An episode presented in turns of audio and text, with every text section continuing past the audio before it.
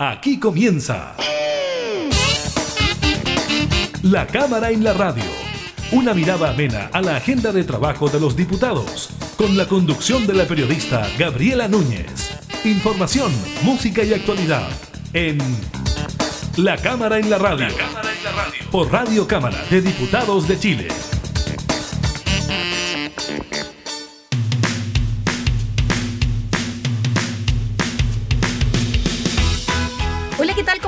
Bienvenidas y bienvenidos a un nuevo programa de la Cámara en la Radio. Estamos junto a ustedes, como siempre, entregando información legislativa, temas de actualidad. En esta oportunidad le estaremos comentando sobre este llamado que hace el Colegio Médico de evaluar las elecciones del 11 de abril principalmente por el escenario sanitario que existe hoy por hoy en Chile. También le contaremos sobre las notificaciones del ISP de sospechas de reacción alérgicas graves a la vacuna del COVID. De estas 62 notificaciones, solo 9 fueron consistentes, estaremos también contándole de aquello, y también sobre la cantidad de personas contagiadas de coronavirus a nivel mundial, que ya estaría superando el umbral de los 120 millones de contagios. Iniciamos la cámara en la radio.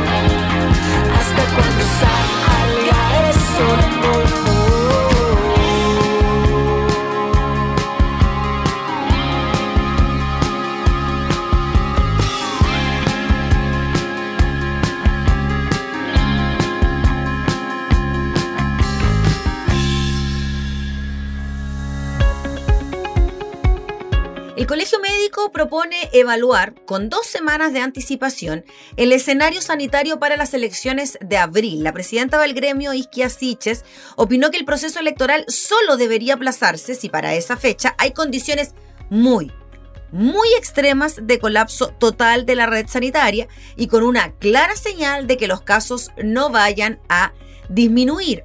Más que hablar de las elecciones, nos parece que hoy día el escenario sanitario requiere hacer el esfuerzo máximo del gobierno en bajar la cantidad de fallecidos y de casos. Si no, vamos a tener 10.000 fallecidos más en esta ola. Tiene que estar ahí el foco, planteó la presidenta del Colegio Médico en conversación con Tele 13 Radio.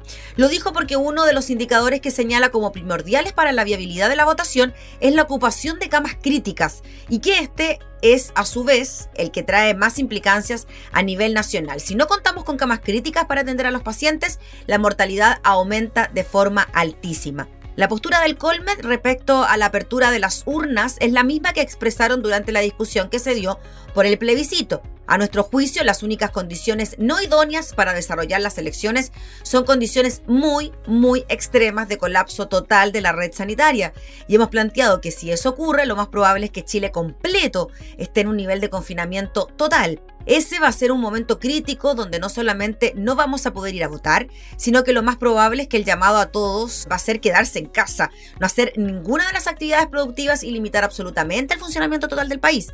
Eso va a ser un escenario extremo, pero creemos que hay que ponerlo sobre la mesa para el análisis de los parlamentarios. La propuesta de la asociación gremial implica que la situación sea evaluada por los parlamentarios dos semanas antes del proceso eleccionario para zanjar si la votación puede o no llevarse a cabo, que hay una señal clara de que los casos no vayan a disminuir y que la red sanitaria esté utilizada en su expansión máxima, es decir, sobre el 75%. Otro ejemplo de una discusión particular que puede servir para abrir una conversación más amplia, citado por Siche, fue el impasse por el funcionamiento de cultos religiosos que inicialmente fue vetado en la fase 2 y posteriormente reincorporado con un aforo máximo de 20 personas, luego de los reclamos presentados por la Iglesia Católica. Nosotros, dijo la presidenta del Colegio Médico, valoramos mucho los cultos religiosos. Entendemos que las personas desde sus distintas cosmovisiones necesitan mantenerse apegados a sus ritos y particularmente en un contexto tan hostil como el actual, pero quizás el timing y la forma, tener una carta del episcopado y posteriormente el gobierno retroceder en una medida que había anunciado hace muy poco, cuando le está planteando a la ciudadanía en general que hay que retroceder al confinamiento, no me pareció una medida muy acertada, dijo entonces la presidenta del Colegio Médico al referirse a esta polémica por la realización o no de cultos religiosos y también eh, por la realización o no de las elecciones de abril.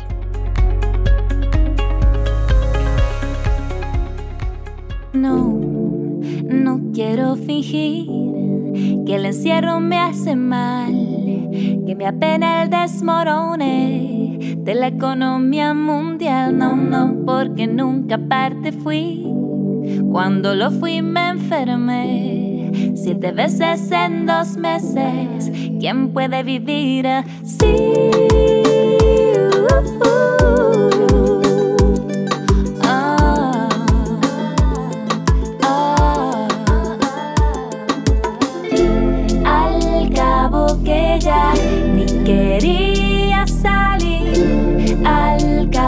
Que ya ni podía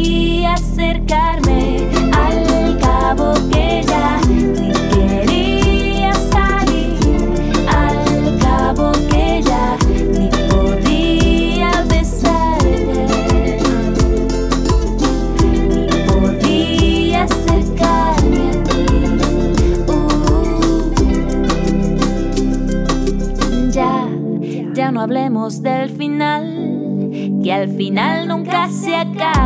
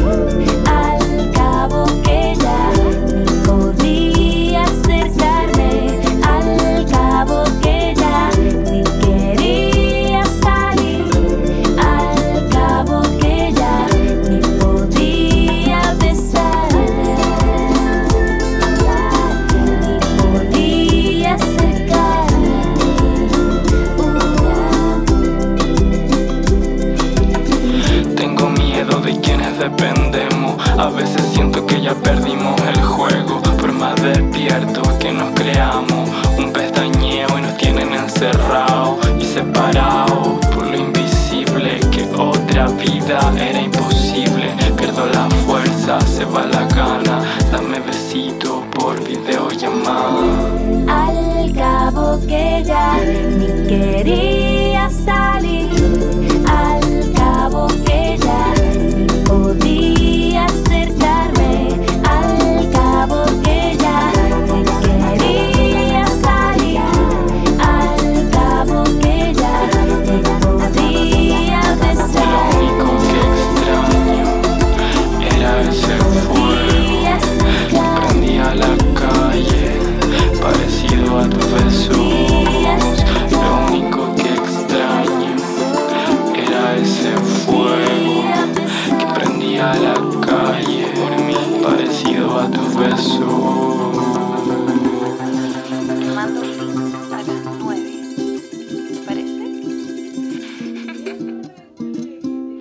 La cámara en la radio.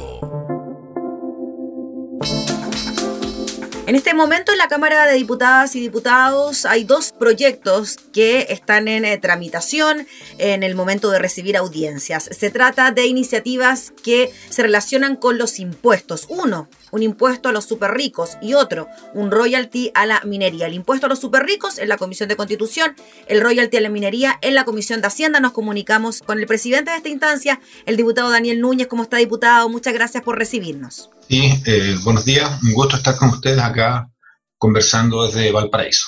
Gracias, diputado.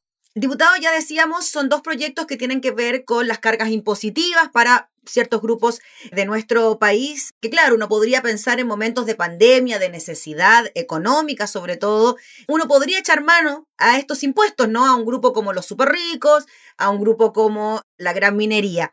¿Por qué cree usted que estos dos temas provocan tanta polémica, tanto rechazo, tanta suspicacia en algunos sectores? Porque ya se habla de que el royalty de la minería, por ejemplo, podría ir al Tribunal Constitucional. Bueno, lo que pasa es que en Chile tenemos un tipo de sociedad y un sistema económico neoliberal donde el poder político es absolutamente rehén o está capturado por quien detenta el poder económico.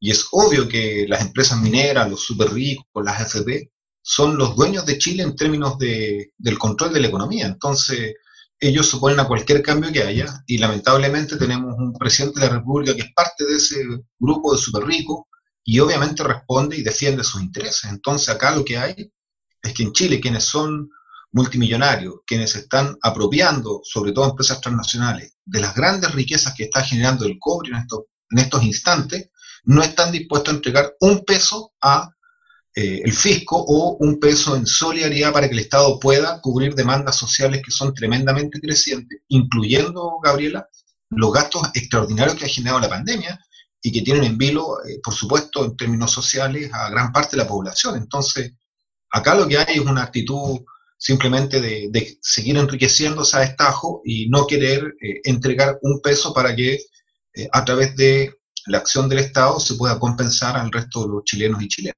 Despejada esa duda, diputado, vamos al detalle, ¿no? El impuesto al royalty a la minería. En este momento nuestro país cuenta, y usted me lo confirmará, con un impuesto a la minería, ¿no? Me imagino yo que por extraer cobre de nuestro país hay ahí hay una carga impositiva, pero entiendo que es bien baja en comparación incluso a otros países, considerando también la importancia y trascendencia que tiene el cobre y el litio para las distintas actividades. ¿Qué es lo que proponen ustedes, diputado? Es un proyecto de la Federación Regionalista Verde Social, usted lo puso en tabla, pero más o menos en qué consiste.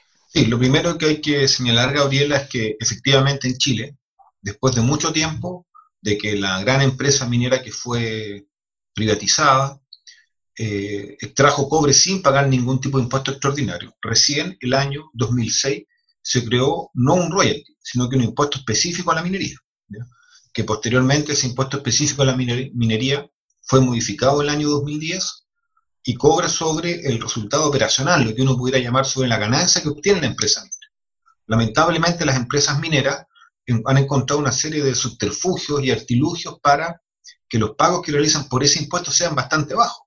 En promedio, desde que se creó este impuesto específico, desde el año 2006 hasta el año 2020, en estos 14 años, en promedio se calcula que por año solo están pagando de impuesto específico 300 millones de dólares.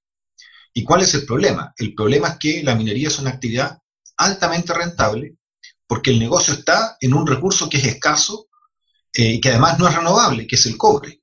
Y por lo tanto, todos los países que tienen minería, en, digamos, de este tipo, lo que hacen es cobrar un derecho por extraer el mineral. Es una especie de, regalía que se paga, de ahí viene el nombre royalty, que tiene que ver con lo que cobraba el rey en su época, eh, a quien usaba su tierra. Y lo que nosotros queremos que en Chile también se implemente un mecanismo de porque si yo diera cifra, Gabriela, solo para que la gente pueda tener conciencia de lo que implica esto, te puedo decir que el año 2021, este año, que el precio del cobre va a llegar a 4 dólares la libra, un precio alto, se proyectan ganancias por 20 mil millones de dólares en la minería privada. 20 mil millones de dólares, eso es una cantidad, es casi, no sé, 8 puntos del PIB, son cifras muy, muy, 7 puntos del PIB, cifras muy altas, espectaculares de ganancias, y de esos 20 mil millones de dólares de ganancia de las grandes mineras privadas en Chile, 12 mil son por renta, es decir, por una ganancia que viene por explotar el mineral, y 8 millones de dólares son por el mayor precio del cobre. Y uno dice, bueno, y de esos 8 millones, 8 mil millones de dólares que ganan por mayor precio del cobre, ¿cuánto pagan en impuesto específico? Muy, muy poco. Entonces, hoy día Chile necesita que se genere un royalty y nosotros estamos aprovechando este proyecto de ley que presentó el diputado Esteban Velázquez, que es un proyecto de ley acotado, porque esto que estamos discutiendo hoy día en la Comisión de Hacienda fue aprobado en la Comisión de Minería y crea un royalty del 3% de las ventas del cobre y el litio para uso y destino a las regiones y comunas mineras. Por lo tanto, es un royalty de 3% para un enfoque de regiones mineras y yo lo que voy a proponer mañana con una indicación parlamentaria, que espero que me apoyen los diputados de oposición y diputadas, es elevar esa cifra con un porcentaje importante, yo calculo cercano al 10%, que se cobre de royalty de la actividad minera. Y que de esa manera tengamos un 3% para regiones mineras, un 10% para el, gasto general del Estado, para el fisco, y que pasemos a ser un país que cobre eh, por el uso de un recurso que es tan valioso como el cobre, que no es renovable, que tiene impactos ambientales relevantes para el país y que hoy día se lo están llevando prácticamente gratis. Lo que pagan de impuestos es muy, muy poco comparado con las espectaculares ganancias que están teniendo estas grandes eh, empresas mineras. ¿Sería de un 13% entonces, diputado, sumando el royalty para nacional y el otro para las regiones mineras? Así es, lo que yo voy a proponer mañana es este 10% extra para el fisco, sumado al 3 de las regiones, que veríamos con un royalty del 13%, eh, que para algunos puede todavía ser una cifra baja. Yo te quiero decir, Gabriela, que los profesores López y Sturla académicos de la Universidad de Chile han propuesto que la minería en Chile es rentable con un royalty del 20%. Pero bueno, como en esto siempre hay... Y sigue siendo rentable. Claro, sigue siendo rentable. Me imagino las utilidades siguen siendo millonarias. Justamente. Sí, claro. Eh, pero bueno, como hay distintos mm. cálculos y nosotros pensamos que con un 13 podemos lograr un, apoyo más transversal. Eh, pero bueno, acá eh, lo importante es que el Parlamento se pronuncie, que no, no esconda la cabeza, que no se tape los ojos frente a una realidad de este tipo, eh, porque francamente la, riqueza minera hoy día que tiene este país no está quedando en Chile y eso provoca una serie de situaciones. Bueno, y uno lo ve, por ejemplo, en cómo han sido las protestas del estallido social, por ejemplo, en Antofagasta, donde debería haber, es que se reflejara esa riqueza, pero se refleja una pobreza, una explotación y una marginación que, bueno, que tomó forma también en las protestas que han ocurrido desde octubre del 2019. Diputado Daniel Núñez, de inmediato, ya lo decíamos al inicio, surgen posiciones en contra de esta medida, ya se habla de recurrir al Tribunal Constitucional porque, según incluso parlamentarios de gobierno, la política impositiva de nuestro país recae solo en manos incluso del presidente de la República y que por eso aquí los parlamentarios no tendrían mucho que opinar, ni decir, ni hacer. ¿Cómo ve usted esa posibilidad y sería o no constitucional esta medida? Bueno, ese debate, la verdad que en, lo que corresponde al procedimiento la Cámara de Diputados ya está resuelto. La Cámara de Diputados votó la admisibilidad de este proyecto de ley que crea un royalty regional, fue declarado admisible, eh, y a esa votación, que me permite a mí hacer este proceso en la comisión y que implica que esto tiene que ser votado en sala, se también complementa con argumentos jurídicos. Varios abogados constitucional, constitucionalistas, entre ellos Jaime Gajardo Falcón, señaló que eh, eh, desde el punto de vista de la doctrina jurídica de lo que rige la explotación de recursos naturales, los royalties se entienden como un derecho que cobre el Estado y no como un impuesto tradicional, ya que es una actividad que solo se cobra por el hecho que el dominio público de, de, los minerales que están en el subsuelo es del país, de la nación.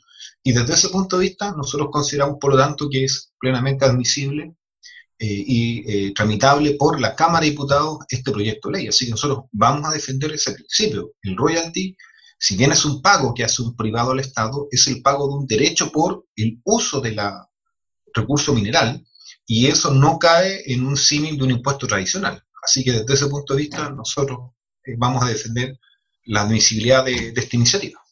Diputado, y ese argumento que no solo cae en la actividad minera o del cobre, sino que también se ocupa para otras actividades cuando tenemos que hablar de cargas impositivas. Esto de que la inversión se va a ir a otro lado, de que las empresas no van a querer extraer el mineral desde nuestro país precisamente por esta carga impositiva. ¿Cómo respondería usted a eso? Bueno, acá hay un tema que es un poco más conceptual eh, y que se ha discutido mucho. lo que hay que comprender es que la actividad minera tiene resultados o utilidades extraordinarios por sobre un negocio normal. Cuando una persona hace un negocio y pone una fábrica de baldosa o, una tienda que vende cosas, eh, parte la base de los recursos propios que pone. No hay una riqueza a priori que esté predeterminada. En el caso de la explotación del cobre en Chile, hay una gran riqueza que es un cobre de muy buena calidad y que permite, por lo tanto, hacer un negocio que si una empresa normal la utilidad es del 10%, en el cobre la utilidad parte, en el caso de Chile, del 30% hacia arriba.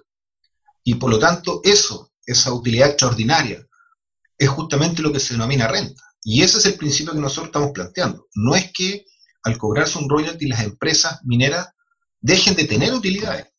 Ellas, aún con un royalty incluso del elevado, ellas van a tener utilidades. Lo que pasa es que hoy día tienen utilidades extraordinarias. Y lo que nosotros queremos es que esa utilidad extraordinaria quede en Chile, en propiedad del país, vaya en beneficio del pueblo, de la nación, y no en beneficio de los dueños de estas empresas transnacionales o grupos económicos locales que son dueños de mineras, como ocurre con eh, la familia Luxi. Entonces, ese es el principio, y por eso es que esto es absolutamente rentable, aun cuando tenga el cobro de un royalty. Lo que pasa es que hoy día es un negocio espectacular hacer inversión minera en Chile, porque lo que se paga es muy poco al lado de las espectaculares ganancias que se reportan. Y eso es algo que obviamente nosotros queremos que termine porque genera una desigualdad y sobre todo está provocando un saqueo de un recurso eh, natural, digamos, no renovable y que es tremendamente importante para el desarrollo del país. Diputado, lo quiero llevar al otro tema que teníamos en la agenda que tiene que ver con el impuesto a los super ricos. Se está tramitando también en la Comisión de Constitución. Eh, hablaba el otro día con la diputada Carol Cariola y ella me explicaba también parte de este proyecto. Es por única vez, es de un 2%, si mal lo recuerdo, y 1.500 personas se verían afectadas con esta carga impositiva mayor. ¿Cómo ve usted este proyecto a raíz de que también han surgido otras iniciativas para ir a la ayuda de los chilenos en estos momentos en que tanto se necesita, ¿no? Al parecer este impuesto también sería por ahora, por un momento de emergencia, eh, por una sola vez, que podría complementarse también con otros proyectos que se están tramitando también en la Cámara, como el retiro del 10%. Claro, bueno, la verdad es que lo que está ocurriendo hoy día es algo gravísimo en el país. Hay que recordar que ya estamos de lleno en la segunda ola de los contagios. En mi región, por ejemplo, la región de Coquimbo, ya no tenemos camas UCI para llevar a los pacientes a hospitalizarse. Y se les está indicando que tienen que ir a los SAPU o a los SAR, eh, lo que obviamente pone en riesgo su vida. Entonces, toda la pandemia ha generado enormes gastos y demanda de recursos para el Estado, tanto en materia de gastos extraordinarios de salud como, por supuesto, en la ayuda social que no se entrega y que como el gobierno no entrega ayuda social, la gente termina recurriendo a lo que tiene a mano. En este caso ya vamos en el tercer retiro. Entonces, frente a esa situación uno dice, ¿por qué el gobierno se niega a buscar que un principio básico cuando hay una crisis, que es la solidaridad, se exprese a todos los trabajadores, trabajadoras, han visto de una u otra manera afectado su actividad económica, han caído sus ingresos, han quedado cesantes, les han reducido los salarios, pero resulta que los súper ricos de Chile siguen con su fortuna incólume. Nada ha tocado a su fortuna. Y nosotros queremos que ellos también hagan una acción solidaria, en este caso por mandato y fuerza del Estado, a través de una ley.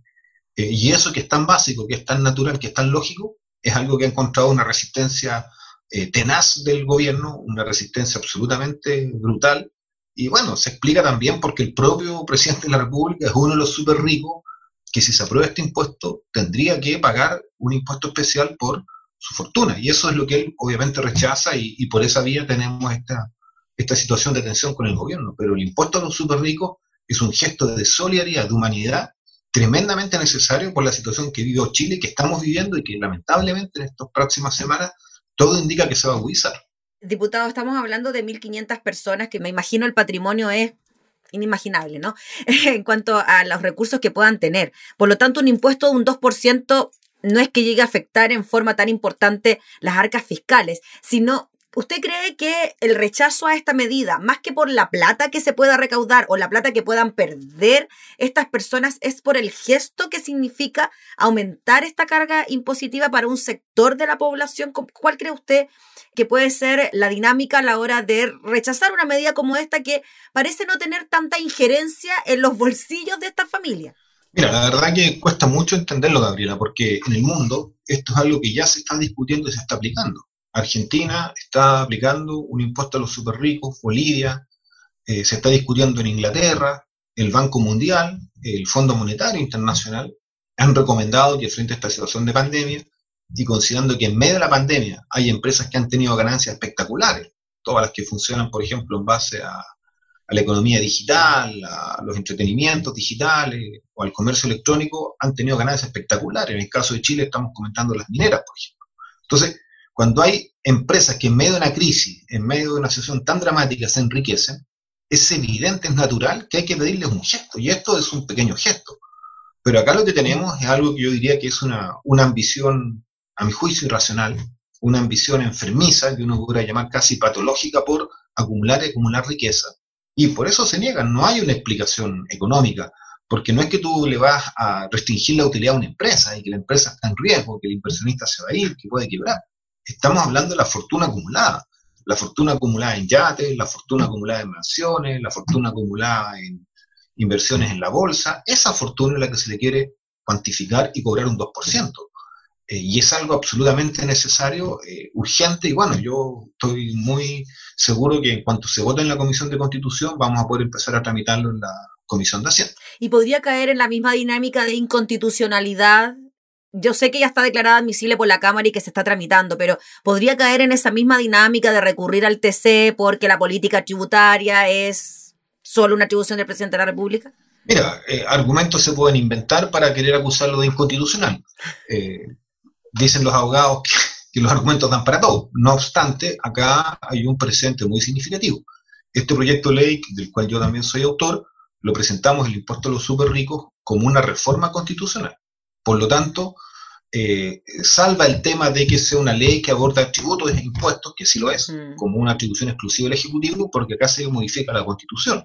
Y se pone que en situaciones de catástrofes excepcionales como esta, el gobierno, el Estado puede recurrir a un impuesto de este tipo por única vez. Así que desde ese punto de vista, mi opinión es que está totalmente resguardada la constitucionalidad de este proyecto de ley mm. y que incluso, aún teniendo un tribunal constitucional que, que es de derecha y que es muy afín a los poderes económicos, yo pienso que eh, no habría ninguna posibilidad que el Tribunal Constitucional declarara esto eh, ilegal o inconstitucional, porque la verdad que no, no hay ningún sustento formal y sería un escándalo de proporciones. Yo creo que después de esta actitud de rebeldía que ha tomado el pueblo chileno y que es tan importante, me imagino que el Tribunal Constitucional no se atrevería a hacer una locura como declarar esta, esta ley inválida y el debate, por lo tanto, está acá alojado en el Parlamento hoy día. Diputado, finalmente, para que nos hagamos una idea, a veces es más fácil conocer de los temas por las platas que significa un impuesto de estas características. Si nosotros cobráramos este impuesto por única vez de un 2% a las 1.500 personas más ricas de Chile, ¿cuánta plata recaudaríamos? ¿Y para qué serviría? Hemos hablado del IFE, hemos hablado de los bonos clase media, ¿para qué más o menos nos alcanzaría? Mira, en, en materia de cálculo este ha sido un tema muy complejo, porque la gente que es súper rica en Chile esconde la fortuna. Por lo tanto, no es fácil encontrársela. Eh, ¿Dónde la mete? En paraísos fiscales, crea sociedades que tienen otras sociedades y otra más.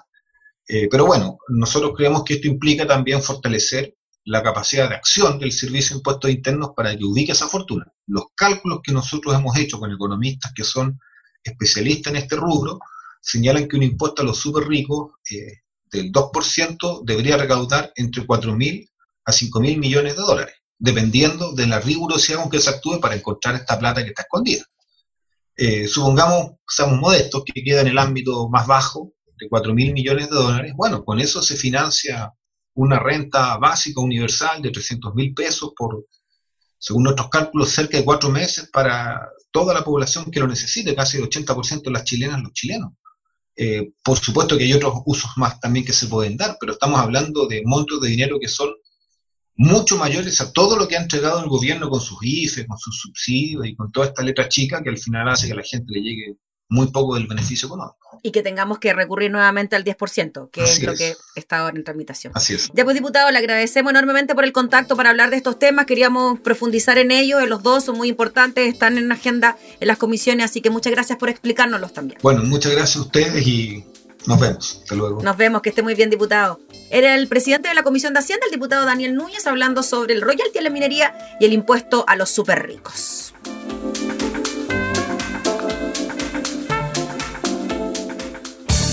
Información parlamentaria, entrevistas, música y actualidad. Todo esto y mucho más en La Cámara en la Radio. La Cámara en la Radio. Con la conducción de la periodista Gabriela Núñez.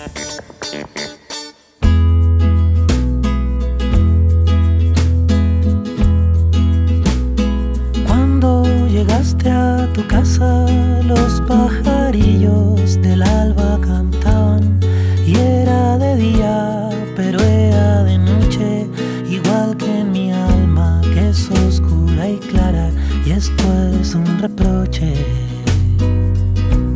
¿Por qué me mirabas? Seguro el collar lo guardaste,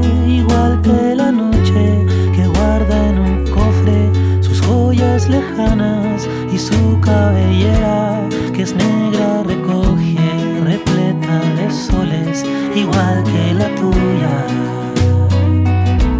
Con peces y lunas y esto es el reproche más dulce que haya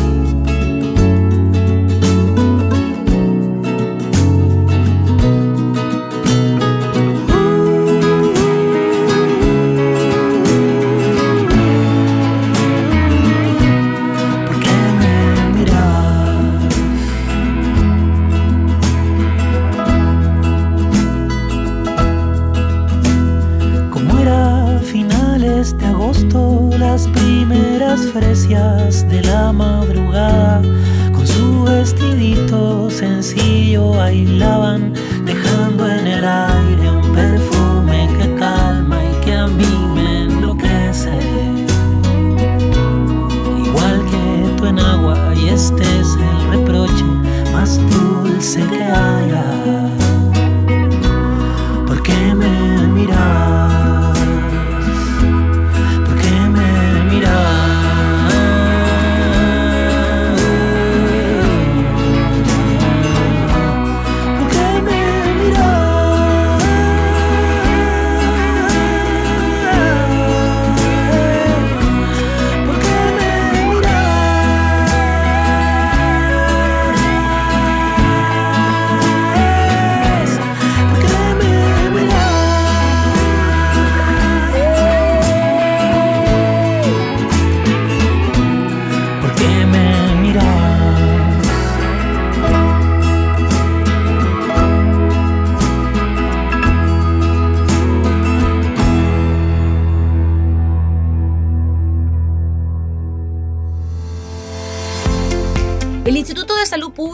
ISP informó que el Centro Nacional de Farmacovigilancia recibió 62 notificaciones de sospechas de reacción anafiláctica, de las cuales 17 casos fueron evaluados por el comité de expertos del respectivo departamento. Del total, 9 casos fueron clasificados como consistentes, es decir, que la reacción presentada está relacionada con la administración de la vacuna contra el COVID-19. El ISP informó que estos se detectaron entre el 24 de diciembre del 2020, día del inicio de la vacuna en personas de las UCI, al día 2 de marzo del presente año. De los nueve casos consistentes, seis personas fueron inoculadas con la vacuna de Sinovac y tres con Pfizer. En estos pacientes, la recomendación de los expertos fue que no deben recibir la segunda dosis de la vacuna que les fue administrada. Según la información entregada por el ISP, la anafilaxia consiste en una reacción alérgica grave que suele manifestarse con síntomas cutáneos como urticaria, sarpullido muy fuerte y no tolerable, y angiodema, hinchazón de la cara y la garganta. Además, se presentaron personas con complicaciones respiratorias cardiovascular, taquicardia y o digestivas, es decir, náuseas y vómitos. No obstante, en base a la información estudiada por los expertos sanitarios, el ISP reiteró que los beneficios de las vacunas contra el COVID-19 usadas en Chile, es decir, Pfizer y Sinovac, superan los riesgos. Por esto, el director subrogante del ISP, Heriberto García, enfatizó en la seguridad de las vacunas aplicadas en Chile. Es importante que la ciudadanía tenga en cuenta que todo fármaco o vacuna puede producir reacciones adversas, incluyendo anafilaxia, que es un estado de alergia complejo. Por eso es imprescindible la notificación y vigilancia posterior que realizan los profesionales de farmacovigilancia, ya sea para descartar o confirmar los síntomas que presente cada paciente y lograr un buen manejo. En esta misma línea y en relación a lo que ocurre en otros países del mundo, es que el primer ministro británico Boris Johnson reafirmó que la vacuna del COVID-19 desarrollada por los británicos AstraZeneca Oxford es segura y extremadamente eficaz, después de que varios países suspendieran su uso, preocupados por sus posibles efectos secundarios graves. Esta vacuna es segura y funciona extremadamente bien, escribió el líder conservador en el diario The Times, subrayando que también es relativamente fácil de distribuir y se suministra a precio de costo. La vacuna desarrollada por el grupo farmacéutico AstraZeneca con científicos de la Universidad de Oxford es una de las dos junto con la de Pfizer BioNTech que se están administrando actualmente en la masiva campaña de vacunación británica que ya administró una primera dosis a casi 24,5 millones de personas y dos a 1,6 millones. Expertos de la OMS están examinando la seguridad de la vacuna que una docena de países, entre ellos España, Francia y Alemania, han suspendido como medida de precaución a raíz de los informes sobre posibles efectos secundarios, hasta ahora no demostrados, como problemas sanguíneos graves que incluyen formación de trombos. La OMS y las autoridades sanitarias europeas han recomendado que prosiga la vacunación con el fármaco de AstraZeneca. El laboratorio señaló, por su parte, que es mayor el riesgo de no vacunar contra el COVID-19 que el de aparición de trombos, cuya proporción afirma no es superior en las personas vacunadas que entre la población en general.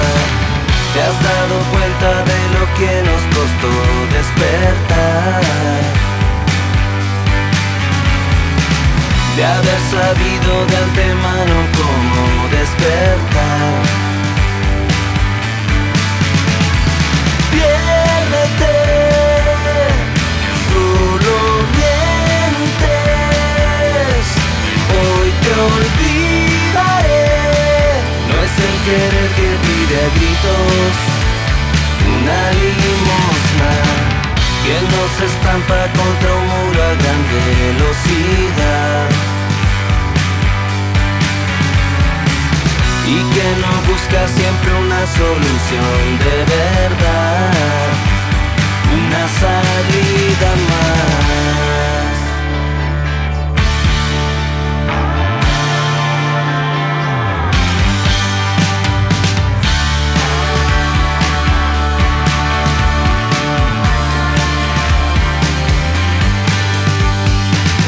Hace unos años me quedaba aquí Llené mi bolso y escapé.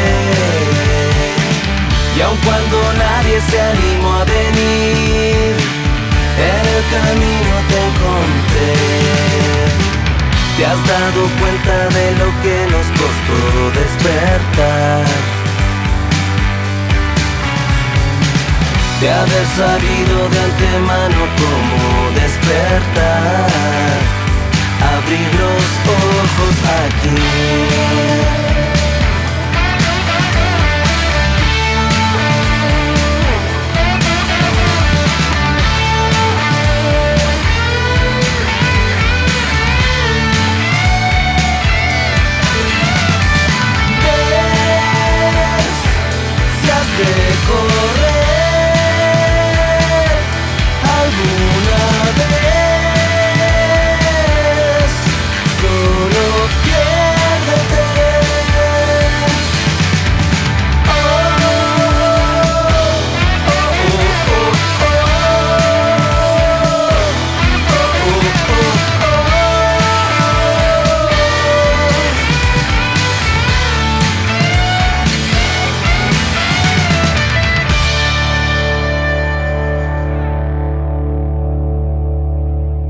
La cámara, en, la radio. Continuamos con información internacional. La pandemia del coronavirus ha dejado cerca de 340.000 casos en todo el mundo durante el último día, con lo que el total supera el umbral de los 120 millones de contagios, según los datos recabados por la Universidad John Hopkins.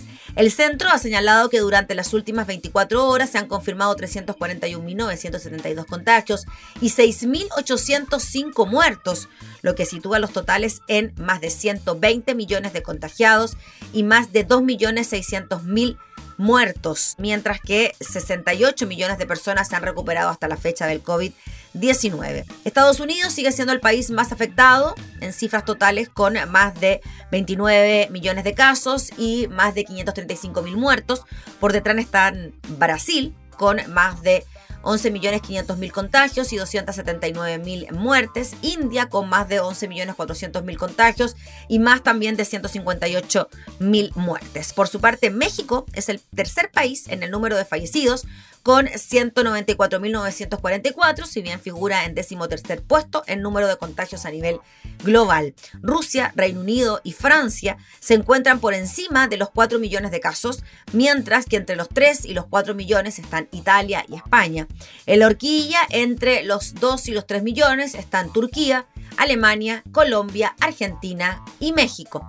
Entre el millón y los dos millones de contagios figuran Polonia, Irán, Sudáfrica, Ucrania, Indonesia, Perú, República Checa y Países Bajos, mientras que Canadá, Chile, aquí estamos nosotros, Rumanía, Israel, Portugal, Bélgica, Irak, Suecia, Filipinas, Pakistán, Suiza, Bangladesh, Hungría y Serbia están entre el medio millón y el millón de contagios. Asimismo, Austria, Marruecos, Jordania, Japón, Emiratos Árabes Unidos y Líbano han confirmado entre 400.000 y 500.000 contagios, mientras que Arabia Saudí, Panamá, Eslovaquia, Malasia, Bielorrusia y Ecuador han detectado 300.000 y 400.000 casos. Por su parte, en el rango entre los 200.000 y 300.000 casos están Bulgaria, Georgia, Kazajistán, Nepal, Bolivia, Croacia, República Dominicana, Túnez, Azerbaiyán, Irlanda, Grecia, Dinamarca, territorios palestinos ocupados, Kuwait, Costa Rica, Lituania, Moldavia y Eslovenia. Por último, en el grupo entre los 100.000 y 200.000 contagios, muy poquito, se encuentra Egipto, Guatemala, Paraguay, Armenia, Honduras, Etiopía, Qatar, Nigeria, Omán, Venezuela, Libia, Bosnia y Herzegovina, Birmania, Bahrein, Albania, Argelia, Kenia, Macedonia del Norte y China los primeros en recibir contagiados. Y aquí está el dato, ¿ah? el país en el que se originó la pandemia, China, contabiliza 101.421 contagiados y 4.839 víctimas mortales, tal y como concluye el balance de la universidad.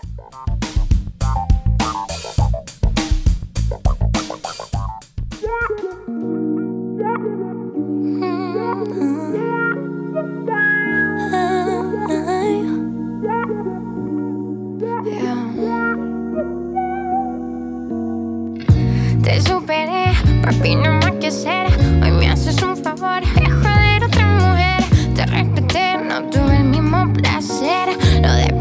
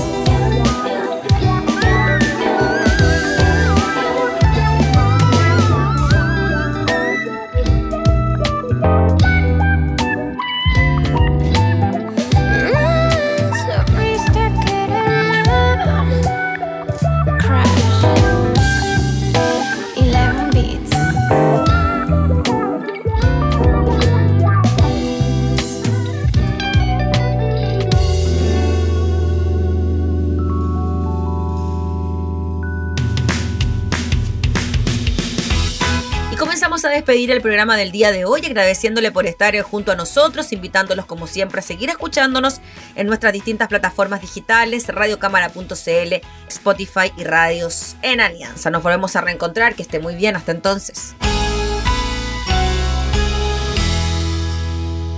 Hemos presentado La Cámara y la Radio, una mirada amena a la agenda de trabajo de los diputados. La Cámara en la Radio, con la conducción de la periodista Gabriela Núñez. Información, música y actualidad en Radio Cámara de Diputados de Chile, acercando las leyes.